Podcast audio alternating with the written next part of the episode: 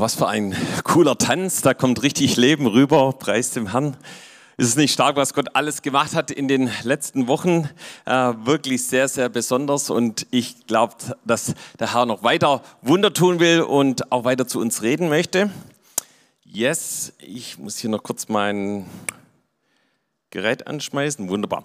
Ja, heute geht's äh, um die überragende, überwältigende Kraft der Auferstehung Jesu. Ja, ich schließe mich also an an die Botschaft von Jobst letzte Woche. Äh, und Ostern ist ja erst eine Woche her. Und denkst du, dass die Kraft der Auferstehung immer noch da ist? Ja, also ich habe eine gute Botschaft, die ist auch nächste Woche noch da und übernächste Woche. So die Kraft der Auferstehung. Ähm, ich muss ganz ehrlich sagen, also ich, ich habe so ein bisschen so einen christlichen Background, ja, und da hört man das eben von klein auf an, ja, Jesus ist gestorben, Jesus ist auferstanden. Und es ist so irgendwie klar, das ist auch nicht, was man irgendwie hinterfragt oder irgendwie so, das ist einfach da, ja. Aber manchmal ist es auch irgendwie eine Gefahr, dass man das nicht wirklich versteht, was, was für eine gewaltige Kraft hinter der Auferstehung Jesu steckt. Ja. Und ich hoffe, dass ich dich heute Nachmittag da ein bisschen mit reinnehmen kann, was Jesus wirklich vollbracht hat. Ja. Ich möchte mal starten hier mit äh, einem Song von Jeremy Camp. Vielleicht kennst du ihn, ein, ein christlicher Sänger und der hat ein, ein ganz, ganz starkes Zeugnis. Es gibt auch einen Film über ihn, kann ich sehr empfehlen. Und er äh, spricht, hat so einen Song über the same power, ja, und da heißt es eben, der, der Jesus von den Toten auferweckt hat, ja, der dieselbe Kraft, ja, die eben die Toten dazu gebracht hat, dass sie wieder leben, ja, und diese selbe Kraft, die lebt in uns, die lebt in uns, ja, oder die Berge bewegt oder die Stürme stillt, die lebt in uns, die lebt in uns. Hey, und das möchte ich dir sagen, diese Kraft Gottes, ja, die lebt in dir. Und wenn sie noch nicht in dir lebt, dann möchte Jesus Jesus, dass sie heute in dir lebt, ja? Und sag doch das einmal mal deinem Nachbarn, du, diese Kraft der Auferstehung, die lebt in dir.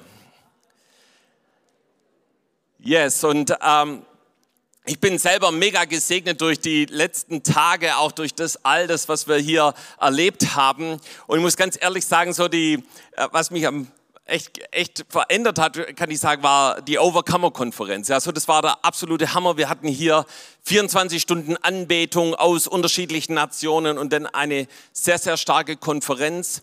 Und äh, ich weiß nicht, was es war und warum es war, aber irgendwie, ähm, als ich am nächsten Tag anfing zu beten, da war wie ein neues Feuer, wie, einen, äh, die, wie die Kraft Gottes. Und Jesus fing dann direkt an, über die Kraft der Auferstehung zu, zu mir zu sprechen. Und da möchte ich dich heute, wie gesagt, ein bisschen mit reinnehmen. So, wir gehen in einen richtig coolen Bibelvers. Äh, ich finde den mega stark in Epheser 1, Vers 18 bis 23. Und da lesen wir hier Paulus äh, ergreift da richtig coole Worte. Er sagt, ich bete, dass eure Herzen hell erleuchtet werden, damit ihr die wunderbare Zukunft, zu der er euch berufen hat, begreift und erkennt. Ja? Also das allein ist schon eine Hammerbotschaft. Ja? Hey, da gibt es trotz Pandemie eine wunderbare Zukunft. Ja? Jetzt sagst du deinem anderen Nachbarn, hey, auch du hast eine wunderbare Zukunft. Ja? Yes. Und wie geht es weiter? Und äh, dass wir das erkennen, welch reiches und herrliches Erbe er den Gläubigen geschenkt hat. Also das ist das absolute Wort für die Schwaben. Ja, da gibt's also ein Erbe. Jeder Schwabe erbt gern. Gibt's ein paar, die hier gerne erben? Brauchst dich nicht melden, ja. Aber hier, Gott hat auf jeden Fall ein Erbe für dich, ja. Und, und, und das ist ein bisschen mehr als ein Heisle und ein Eckerle, ja. Das ist hier richtig herrlich. Amen. Yes, danke Harald, yes. so, und dann geht es weiter. Ich bete, dass ihr erkennen könnt, ja, wie übermächtig groß seine Kraft ist, ja. Also Paulus sagt, da gibt es eine übermächtig überragende Powerkraft, ja, mit der er in uns, die wir an ihn glauben, wirkt. Ja, das heißt, mit dieser Kraft, die ist nicht nur einfach, die, die ist nicht irgendwo, sondern ich habe sozusagen ein Teilbereich der Physik mal studiert. Ja, Elektronik ist schon lange, lange Jahre her. Aber weißt du, wenn in der Physik eine Kraft wirkt, dann hat es immer eine Auswirkung. Ja, dann bewirkt es was. Und genauso ist es mit der Kraft Gottes. Ja, wenn die Kraft Gottes dich noch nie verändert hat, hey, dann lass es heute der Tag sein, wo die Kraft Gottes dich verändert, wo sie auf dein Leben auswirkt. Amen. So, und jetzt geht es weiter. Es ist dieselbe gewaltige Kraft. Also zuerst war sie übermächtig, jetzt gewaltig, die auch Christus von den Toten auferweckt und ihm den Ehrenplatz an Gottes rechter Seite im Himmel gegeben hat. Ja, das heißt, Paulus spricht hier von dieser Kraft, von dieser gewaltigen Kraft der Auferstehung, die Jesus nicht im Grab festhalten konnte, ja, sondern Jesus ist auferstanden, er hat den Tod besiegt. Und diese Kraft, über die möchten wir heute Nachmittag sprechen, die ist in uns und über die schreibt auch Paulus hier. Und ähm, genau, und jetzt würde ich am, am liebsten noch diesen Text weiterlesen, aber ich überspringe ihn, also liest zu Hause nochmal Vers 21 und 3 bis 23 nach, was das für eine Auswirkung, weil Jesus regiert und herrscht über alle Fürstentümer, Mächte und Gewalten, über alles, was einen Namen hat. Und darüber sprechen wir. Das ist die überwältigende Kraft, ja. Und ich habe mal, äh, wie ich das öfters mal mache, mal im Griechischen nachgeschaut, was das denn alles bedeutet, ja. Dieses übermächtige Kraft, ja. Und das hat ein, ich hoffe, ich spreche das richtig aus, aber es hat einen richtig nice Namen. Ja? Das heißt Hyperballo, übertreffen. Ja? Also einmal das Hyper heißt also über und das Ballo werfen. Also es hat nichts mit deinem Hund zu tun, ja, wenn es auch so ähnlich klingt, sondern mit werfen. Das heißt, du wirfst immer weiter. Ja, stell dir vor, du hast einen Wettkampf, irgendwie Weitwurf und da jemand, der wirft richtig weit. Aber jemand, der so diese übertragende Kraft hat, der wirft einfach weiter. Ja, oder etwas überbieten, jemand aus dem Feld schlagen bei einer Auktion. Ja, so wir hatten vor kurzem in den Zellgruppen so eine Geschichte, ja, wo es um eine Auktion geht und einer hat einfach das Doppelte geboten. Ja, und hey, stell dir vor, wenn Jesus in dein Leben kommt, er bietet immer drüber. Ja, hey, auch wenn der Teufel versucht, dir Dinge anzubieten, ja, sei das, ich weiß nicht, Beziehungen, sei das Geld, Erfolg oder sonst was. Hey, Jesus sagt, ich überbiete es. Ich, du bist teuer erkauft. Ja, Jesus übertrifft es jedes Mal. Ja, es ist übermäßig, überragend, außerordentlich, über die Maßen hinaus, überschwänglich, hervorragend, übersteigend, überreichlich. Ja, hey, da von dieser Kraft reden wir. Und ich hoffe, das geht in deinen Geist heute Nachmittag herein. Und das hat Auswirkungen auf dein Leben. Es bringt Veränderung hervor. Und es sucht heute eine Fläche, wo er in deinem Leben wirken kann. Und am besten in deinem Herzen. Und um die Tatsache dieser Kraft der Auferstehung gibt es von Anfang an einen Kampf. Ja, so der Teufel will es nicht wahrhaben, Menschen wollen es nicht wahrhaben, dass Jesus auferstanden ist, denn das beweist, dass er mehr ist als ein Revolutionär, mehr ist als ein Prediger, mehr ist als ein Religionsgründer. Dass Jesus auferstanden ist, beweist ein für alle Mal, dass er der Sohn des lebendigen Gottes ist. Denn kein anderer hat den Tod überwunden. Ja, so Jobs hat uns letzte Woche diese Geschichte erzählt von demjenigen, der eine eine Religion gründen wollte, dann hat jemand zu ihm gesagt, ja komm, dann, dann lass dich mal kreuzigen, sterbe, lass dich begraben und, und dann äh, komm als Auferstandener zurück. Ja, hey, aber das hat allein Jesus getan. Er lebt und er ist real und deshalb beten wir ihn an. Ja, so wir haben heute Nachmittag keinen Toten angebetet, sondern den lebendigen Sohn Gottes. Er sitzt zur Rechten Gottes des Vaters. Und Petrus predigt über Jesus als er das erste Mal das Wort Gottes nach der Auferstehung weitergegeben hat. Und schon in seiner allerersten Predigt, die wir in der Apostelgeschichte 2 lesen können, führt er einen biblischen und praktischen Beweis, dass Jesus auferstanden ist. Und den schauen wir uns kurz an. Apostelgeschichte 2, Vers 24 bis 32. Das war Petrus wichtig, weil es gab schon damals direkt diesen Kampf, ja, ist der Jesus jetzt wirklich auferstanden oder nicht? Und wir wollen uns das mal kurz anschauen, weil da kommen wir auf einen ganz, ganz wichtigen Punkt. So, Apostelgeschichte 2, 24. Doch Gott hat ihn aus den Schrecken des Todes befreit und wieder zum Leben auferweckt, denn der Tod konnte ihn nicht festhalten. Und dann zitiert er David, weil das war ganz, ganz wichtig, immer einen Verweis auf das Alte Testament zu haben. Und er zitiert hier einen Psalm, den Psalm 16. Ja. David hat über ihn gesagt, ich, deshalb habe ich das so ein bisschen farblich hervorgehoben, was jetzt eben da das Zitat ist. Ich weiß, dass der Herr immer bei mir ist. Ich werde nicht mutlos, denn er ist an meiner Seite. Deshalb ist der Herr voller Freude und mein Mund voller Lob. Mein Körper ruht in Hoffnung, denn du wirst meine Seele nicht bei den Toten lassen. Du wirst nicht zulassen, dass sein Heiliger im Grab verwest. Du hast mir den Weg des Lebens gezeigt und wirst mir immer Freude schenken in in deiner Gegenwart. Und ich glaube, dass dieses Zitat viele Juden ein großes Fragezeichen hervorgebracht hat, weil sie waren in Jerusalem und sie haben das Grab von David gesehen und deshalb sagt Petrus jetzt hier weiter im Vers 29, liebe Brüder, denkt einmal darüber nach. David starb, ja, und wurde begraben und sein Grab befindet sich noch heute hier in Jerusalem, eben als Petrus diese Botschaft weitergibt, ja.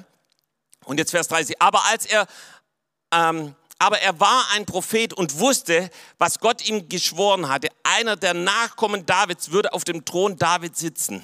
David sah also in die Zukunft und sagte die Auferstehung des Christus voraus. Dieser würde nicht bei den Toten bleiben und sein Leib nicht im Grab verwesen. Diese Weissagung bezog sich auf Jesus, den Gott von den Toten auferweckt hat, was wir alle bezeugen können. Und alle bedeutet mindestens 120 Leute, die da in Jerusalem waren, weil die alle den auferstandenen Jesus gesehen haben. Im Korintherbrief lesen wir von 500, die ihn alle auf einmal gleichzeitig gesehen haben. Das ist der Beweis, dass Jesus auferstanden ist. Und ich habe mich gefragt, warum schreibt Petrus hier so viel darüber, dass Jesus auferstanden ist, dass er dass er gestorben ist und warum schreibt er, dass er, dass er nicht verwest ist, ja, sondern dass Jesus auferstanden ist. Natürlich, um zu beweisen hier, dass das Wort aus Psalm 16 in Erfüllung gekommen ist. Aber wir wollen da noch ein bisschen weiter reinschauen. E, eben was heißt diese übermächtige Kraft? Weißt du, Jesus wurde geschlagen, er wurde ausgepeitscht, er wurde verspottet, er wurde verwundet, er wurde, es wurde ihm die Dornenkrone aufgesetzt, er wurde mit Nägeln an Händen und Füßen durchbohrt und sogar ein Spieß in seine Seite gerammt. Jesus starb am Kreuz, nachdem er ausrief, es ist vollbracht. Und wir wissen, es hat er für dich und für mich getan. Aber, und das ist sicher, das ist Jesus niemals passiert. Never ever ist sein Körper verfault, verwest, von Würmern zerfressen worden. Ja, er wurde in ein Grab gelegt, aber dieses Grab war ein neues Grab, in dem noch nie irgendjemand verwest wurde. Dieser Lockdown, ja, hier, vielleicht könnt ihr das Bildchen einblenden, das kommt ja gerade überall, ja, hat an Ostern nicht funktioniert, konnte Jesus nicht halten. Er ist auferstanden und das nicht einfach so, sondern mit dieser gewaltigen Kraft, von der wir im Epheserbrief gelesen haben. Und ihr lieben Petrus Paulus, die stärksten Bibellehrer des Neuen Testamentes, berichten darüber. Ja, sie predigen darüber. Petrus in Apostelgeschichte 2 und Paulus in ähnlicher Weise in Apostelgeschichte 13 als er auf der ersten Missionsreise in Antiochia in Pisidien war.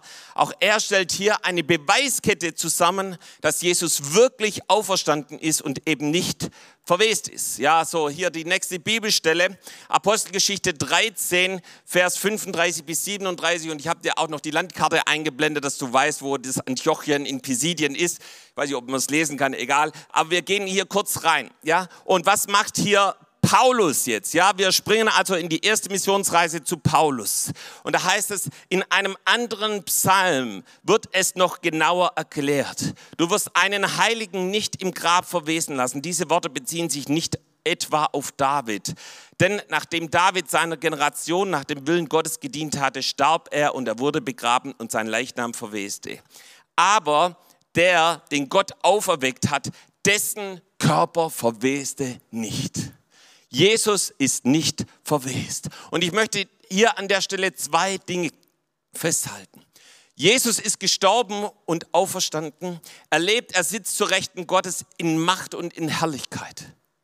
Die Bibel spricht davon, dass wir die übermächtige und gewaltige Kraft dieser Auferstehung persönlich erleben sollen. Jesus war zwar tot, aber er ist nicht verwest. Und als zweites, jeder Mensch muss von einem geistlich toten Zustand auferstehen und zum Leben mit Jesus kommen, sonst wird er geistlich verwesen. Und ich glaube, dass es Menschen gibt, die in einem Verwesungszustand sind, geistlich verwest sind und Gott möchte dich zu einem neuen Leben bringen. Gott möchte dich dir die Kraft der Auferstehung zeigen. Und wisst ihr, wie das passiert? Wir lesen das in Epheser 2. Heißt es, aber Gott, der reich ist an Barmherzigkeit, hat in seiner großen Liebe, mit der er uns geliebt hat, auch uns, die wir tot waren in Sünden, mit Christus lebendig gemacht. Aus Gnade seid ihr selig geworden. Und er hat uns mit er hat uns mit auferweckt und mit eingesetzt im Himmel in Christus Jesus. Ja, das heißt, Jesus ist gekommen, damit wir zu neuem Leben kommen. Jeder, der geistlich tot ist, fängt an zu verwesen. Und die Verwesung ist ein schrecklicher, schlimmer Prozess. Jemand, der verwest, der fängt an zu riechen, zu stinken. Ein ganz ätzender Geruch, den man kaum mehr aus dem Zimmer eines Toten herausbekommt. Ungeziefer werden angezogen. Und es ist schrecklich, wenn Menschen manchmal Wochen, nachdem sie allein in ihrer Wohnung gestorben sind, aufgefunden werden. Oftmals eben wegen diesem stechenden Geruch. Aber was meint jetzt die Bibel hier mit diesem Wort Verwesung? Auch da schauen wir kurz in den Urtext hinein. Und es heißt äh, Diaphtora, Vernichtung. Also wir sehen, dieses Wort Verwesung hat eigentlich eine viel krassere Bedeutung. Es, es bedeutet im Urtext Vernichtung. Ja, die Verwesung, die Zerstörung des Leibes durch die, den Verwesungsvorgang nach dem Tod. Und, ähm, äh, und es wird da auch beschrieben als Euphemismus für die Verwesung des Leibes. Und ihr Lieben, ich bin nicht so gut mit Fremdwörtern. Ich konnte mit diesem letzten Satz überhaupt nichts anfangen und habe dann mal kurz nachgeschaut, was das bedeutet. Also Euphemismus, falls du das nicht weißt, ich wusste es nicht, ist ein Glimper, eine Beschönigung, ja, und es ist eben ein sprachlicher Ausdruck, der eine Person, eine Personengruppe, ein Gegenstand oder einen Sachverhalt beschönigend, mildernd oder in verschleiernde Absicht benennt. Ja. Ist doch interessant, wenn wir die Bibel, also dieses Wort Verwesung, dann ist es wie eine Verschönigung. Etwas, was, was etwas nicht so krass darstellen will. Das heißt, wenn wir über Verwesung sprechen, dann sprechen wir über ein Wort, das im eigentlichen Sachverhalt beschönigt, mildern oder verschleiert dargestellt wird. Aber Verwesung ist ein ernstzunehmender Prozess. Und das kann ich dir anhand von einem Verwesungsprozess eines Schweins zeigen. Bitte noch nicht einblenden. Bilder von einem verwesten Schwein aus Wikipedia. Und wenn du jetzt tote Tiere nicht magst, dann schau bitte weg, weil es ist wirklich eklig. Ja? Aber was passiert, wenn ein Tier verwest? Okay, Bild 1. So ein Schwein, das gestorben ist am Tag 0. Dann nächstes Bild nach vier Tagen, etwas aufgedunsen. Nach acht Tagen schon Ungeziefer da. Dann nach elf Tagen, ja, und dann nach 39 Tagen siehst du fast nur noch Knochen. Okay, vielen Dank. Ähm, ich hoffe, dir ist die Brisanz klar geworden, über was wir hier sprechen. Ja? Der Verwesungsvorgang. Und ich glaube, dass jeder, der geistig tot ist, einem solchen Verwesungsvorgang ausgesetzt ist. Wir wollen mal nachschauen, was sagt die Bibel über Verwesung, über so einen geistlichen Zustand. Und wir gehen zuallererst mal nach Sprüche 10, Vers 7. da heißt es, das Andenken des Gerechten bleibt im Segen, aber der Name der Gottlosen wird verwesen. Der Name der Gottlosen wird verwesen. Und wisst ihr, der Name ist im biblischen Sinn was total Wichtiges. Der Name steht für die Identität und für die Persönlichkeit. So in, hier in unserer westlichen Welt, da denken wir manchmal, ja, ob der jetzt Andreas, Stefan oder Michael heißt, ist, ja, ist schon irgendwo wichtig, ja, ganz klar. Aber, ähm, aber im Jüdischen hat der Name eine Bedeutung und, äh, und er, er sagt etwas über das Kind, über den Menschen aus. Und hier heißt es, der Name der, der Gottlosen wird verwesen. Und da, wo du Jesus noch nicht kennst, Gott noch nicht kennst, da ist es wie wenn du deiner Identität beraubt bist, ja, wie wenn du deine Identität, deine Persönlichkeit verwehst, also diesem Vorgang, den wir gerade gesehen haben, ausgeliefert bist. Und deshalb sagt Gott, ey, komm zu mir, weil das Andenken des Gerechten, das bleibt im Segen und du kommst unter einen Segen, da wo du der Auferstehungskraft Jesu begegnest. So, das, das nächste ist, dass ähm, ein Leben in Sünde äh, steht an vielen Stellen in der Bibel, in Römer 6, Vers 23, vermutlich die bekannteste Stelle, der Lohn der Sünde ist der Tod. Ja?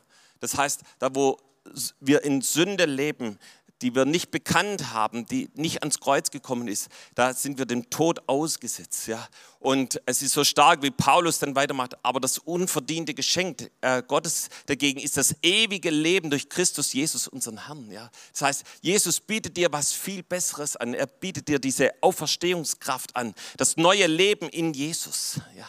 Aber da, wo wir eben an Schuld und Sünde festhalten, da sind wir diesem Verwesungsprozess ausgesetzt. So, das nächste, wo wir darüber was lesen, ist beim verlorenen Sohn. Der Vater sagt, als der Sohn zurückkommt, ähm, Lukas 15, Vers 24, denn mein Sohn hier war tot und ist ins Leben zurückgekehrt, ja, wie auferstanden. Ja. Er war verloren, aber ist er wiedergefunden worden und ein Freudenfest begann. Und der Sohn, der steht dafür, dass er sich vom Vater, von Gott unabhängig gemacht hat. Ja, nach dem Motto, jetzt will ich mein Leben genießen, einen drauf machen, jetzt will ich mich befreien von allen Maßstäben, die bei meinem Vater so sind. Und was ist passiert? Genau das Gegenteil ist eingetroffen. Ja, äh, die vermeintliche Freiheit sperrte ihn in ein Gefängnis bei den Schweinen und es beraubte ihm um alles, um sein Hab und Gut, seine Identität, alles. Und zum Glück ist dieser verlorene Sohn zurückgekehrt. Und da, wo du dich so verloren, so in diesem Verwesungsprozess fühlst, ich möchte sagen, du kannst heute zurückkehren und zu neuem Leben kommen, so wie dieser Sohn. Das nächste, von dem die Bibel von Tod spricht, ist von einem abgestorbenen Glauben, möchte ich das mal nennen. Ja, äh, die Bibel sagt dazu Glaube ohne Werke. Jakobus 2, Vers 17. So ist auch der Glaube, wenn er nicht Werke hat, tot in sich selber. Und ihr Lieben, es tritt ein Verwesungsprozess ein, wenn du dich nicht vom, vom, vom Glauben an Jesus herausfordern lässt. Wenn du ein Leben lebst voller Sicherheit, voller Absicherung, voller alles geplant und geregelt bis ins hohe Alter und du weißt, yes, das läuft. Aber es keinen Punkt in deinem Leben gibt, wo du weißt, ey, da bin ich jetzt aber wirklich vom Herrn abhängig. Hey, das ist super, wenn wir so abgesichert sind, nichts dagegen, ja. Aber gibt es Bereiche in deinem Leben, wo du sagst, Gott, da brauche ich aber echt deine Kraft. Gott, da brauche ich dein Eingreifen. Gott, da brauche ich das, dass du, dass du dich zu mir stellst, ich, da, da bin ich 100% auf Jesus angewiesen, dann sprechen wir von Glaube. Ja. Alles andere, das ist geregelt. Aber Glaube ist immer dieser Schritt, wo ich nicht weiß, wie es weitergeht. So, ich hatte am, am Freitag die neunte Stunde moderiert mit Philipp und Daniela Biesecker aus äh, Ecuador und es war so ein Segen. Es hat mich selber aufgebaut. Ja, manchmal, oftmals ist es so, dass mich die neunte Stunde selber richtig aufbaut, weil ich so starke Zeugnisse höre. Und Philipp erzählte, wie er in der Schweiz war, wie er Schreiner war und im Militär und alles super lief und er auch sonntags in Gottesdienst ging, aber das war sein Leben. Und irgendwann sprach Gott, Bibelschule. Und so ist er hier nach Tübingen gekommen, hat die TSM gemacht. Und dann ein Jahr danach hat Gott gesagt, so und jetzt die zweite TSM. Und dann hat Gott ihn freigesetzt in die Mission. Daniela erzählte genauso, wie sie in einem Kongress war und während einer Predigt hörte sie die schreienden Kinder. Und da war niemand, der geschrien hat, aber es waren die Kinder in der Mission. Und so hat Gott sie freigesetzt. Und dann haben sie weiter erzählt, wie Gott sie gebraucht, dass jetzt Kinder und Menschen verändert werden. Und sie haben Videos gezeigt von Leuten aus ihrer Gemeinde und sie haben erzählt, wie Jesus ihren Rahmen gesprengt hat und sie die Auferstehungskraft Jesus erlebt haben. Weißt du, da brauchst du Glaube, wenn Jesus dich aus deinem gewohnten Rahmen herausholt. Und ich hoffe und ich bete, dass es in deinem Leben Punkte gibt, wo du sagst, da brauche ich Jesus. Ja, ohne ihn bin ich aufgeschmissen. Ja. So, ich bin dankbar, in meinem Leben gibt es immer wieder, wo ich sage, Jesus, jetzt aber musst du kommen. Sonst weiß ich nicht, wie es weitergeht. Ja, Wir gehen zu dem nächsten Punkt. Ja, jemand, der unter der Decke des Schweigens ist, bezeichnet die Bibel auch als ein geistlich toten Mensch, der dem Verwesungsprozess ausgesetzt ist. Ja, so du kennst die Bibelstelle aus dem Buch Die Decke des Schweigens von Jobs Bittner oder aus den Decke des Schweigens Seminaren Psalm 32 Vers 3 bis 5. Denn als ich es wollte verschweigen, verschmachteten meine Gebeine durch mein tägliches Klagen, denn deine Hand lag Tag und Nacht schwer auf mir. Mein Saft vertrocknete, wie im Sommer es dürre wird. Ja, da ist so ein Verwesungsprozess hier beschrieben. Und warum? Weil eben David darüber schreibt, dass er seine Sünde nicht bekannt hat, nicht ans Licht gebracht hat. Er, er wollte es verschweigen, Schwamm drüber, Gras drüber wachsen. Ja, aber dass dann dieser Verwesungsprozess, dieser Zersetzungsvorgang eingetreten ist. Und ich möchte dir sagen, nichts in aller Welt räumt Schuld und Sünde weg, nur wenn sie durch das Bekenntnis, das öffentliche Bekenntnis vor jemanden mit dem Blut Jesu reingewaschen ist. Ja, das macht dich frei von Schuld und Sünde. Und deshalb eben heute hier die Zeugnisse, ja, wo eben Leute auf dem Marktplatz erzählt haben, ja, das war mein Großvater, das hat er getan. Wo wir hier während der Marsch des Lebenskonferenz Zeugnisse gehört haben, hier von Samuel Haas, von Friedhelm Schmell und die Zeugnisse nach Israel hineingegangen sind und Heilung hervorgebracht haben. Ja. Und ihr Lieben, Gott möchte, dass wir unsere Schuld und Sünde bekennen und ans Licht bringen.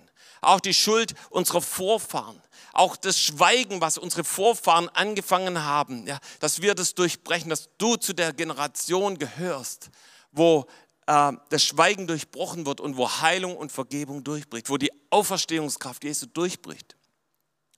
Und ihr Lieben, ich möchte hier mit noch einen weiteren Vers anfügen. Er ist sehr krass. Da steht in Matthäus 24, Vers 28, wo, das, wo Aas liegt, sammeln sich die Geier wo das Aas liegt, sammeln sich die Geier. Und ich denke, jeder hat schon mal so einen Western gesehen oder einen amerikanischen Spielfilm, wo irgendjemand am Sterben ist oder vielleicht schon gestorben ist und du siehst schon die Geier, ja, die da rumkreisen und darauf warten, sich darauf zu stürzen. Und wisst ihr, was Matthäus 24 für ein Kapitel ist? Da geht es um die Endzeitreden. Das sagt Jesus, was in der letzten Zeit passieren wird. Und gerade in den Sätzen davor, da spricht er davon, dass falsche Christusse, falsche Propheten aufstehen werden. Und, äh, und, und du denkst irgendwie, wo, wo passt denn dieser Satz jetzt hier rein?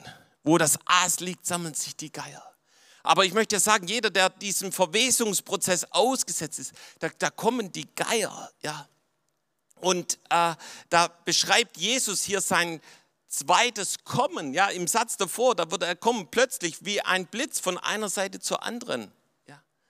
Ähm, und kann es sein, dass das Aas verweste Menschen sind, die nicht bereit waren, ihre Schuld und auch die Schuld ihrer Vorfahren zu bekennen und ins Licht zu bringen, Jesus um Vergebung zu beten? Kann es sein, dass diese Geier des Gerichts ist, die Pandemie, in der wir auch gerade sind, wo es darum geht, Buße zu tun, umzukehren und nicht einfach nur zu denken, ja, äh, das wird schon wieder. Aber ich möchte abschließen damit, welche Bedeutung hat diese übermächtige Kraft der Auferstehung für uns heute? So, durch die Auferstehungskraft Jesu ja, äh, werden wir selber zum Leben kommen, wir, werden wir selber auferstehen. Kolosser 2, Vers 12, ja. Mit ihm seid auch ihr auferstanden durch den Glauben aus der Kraft Gottes, der ihn auferweckt hat von den Toten. Ja, und da ist die Rede von der Taufe. Und die Taufe bedeutet, dass wir unser altes Leben niederlegen. Ja, uns lossagen von dem, wie wir bisher gelebt haben und sagen, Jesus, ab jetzt lebe ich in deiner Kraft, in der Kraft der Auferstehung. So, als nächstes, durch die Auferstehung Jesu haben wir neues Leben. Ey, ähm, da heißt es in Römer 6, Vers 4, damit wie Christus auferweckt ist von den Toten durch die Herrlichkeit des Vaters, auch wir in einem neuen Leben wandeln. Weißt du, Jesus hat ein komplett neues Leben für dich. Und wenn du denkst, das hat noch so viel mit meinem alten Leben zu tun, hey, dann musst du Dinge abschneiden in deinem Leben. Musst du Schluss machen, vielleicht mit Dingen, die ich vorhin genannt habe, wenn du dich darin wiedererkennst, in so einem Verwesungsprozess zu sagen, hey, heute ist Schluss, heute möchte Jesus mit seiner Auferstehungskraft in dein Leben hineinkommen. So durch die Auferstehung Jesus sind wir von neuem geboren. Ja, 1. Petrus 1, Vers 3. Ja, der uns nach seiner großen Barmherzigkeit wiedergeboren hat zu einer lebendigen Hoffnung durch die Auferstehung Jesu Christi von den Toten. Hey, du wirst von neuem geboren, ein komplett neuer Mensch. Ja. Durch die Auferstehung Jesu werden wir von neuem geboren. Wir bekommen die Gewissheit, gerettet zu sein. Wir hören seine Stimme. Wir haben diese lebendige Hoffnung, eine Perspektive für unser Leben im Hier und Jetzt, aber genauso auch während der Pandemie und darüber hinaus bis in den Himmel hinein. Dafür steht die Auferstehungskraft Jesu. Und jetzt ist die letzte Frage, was ist das für eine überragende Kraft? Von welcher Kraft spricht Petrus, Paulus? Ja. Von welcher Kraft hat Jesus gesprochen? Und in Römer 8, Vers 1 haben wir die Antwort. In Römer 8, Vers 11. Der Geist Gottes ist es, ja, der Jesus von den Toten auferweckt hat. Der lebt in euch. Und so wie er Christus von den Toten auferweckt, wird er auch euren sterblichen Körper durch denselben Geist lebendig machen, der in euch lebt. Hey, und wenn du denkst, ich bin in so einem sterblichen Körper, in so einem Verwesungsprozess, wie auch immer, aber Jesus sagt, ey, durch den Geist Gottes ist Jesus nicht im Grab geblieben, er ist auferstanden. Und es ist die Kraft des Heiligen Geistes. Er ging in das Grab, er erweckte Jesus von dem Tod, er rollte den Stein hinweg und er will auch heute mit seiner Mega-Power in dein Leben hineinkommen. Er möchte dich erfüllen. Und die Frage ist, willst du mit ihm leben? Willst du seine Auferstehungskraft heute in deinem Leben und in deinem Umfeld wirksam wird? Dann komm heute zu ihm. Dann komm heute und empfange ihn, empfange Jesus und empfange die Kraft des Heiligen Geistes. Er ist hier, um dich aus jeder Form von geistlicher Verwesung und des geistlichen Todes zum Leben zu erwecken. Amen. Amen. Komm, lass uns gemeinsam aufstehen. Ich glaube, es ist noch Zeit hier, wo wir zusammen beten, wo wir dieser Auferstehungskraft Jesu begegnen.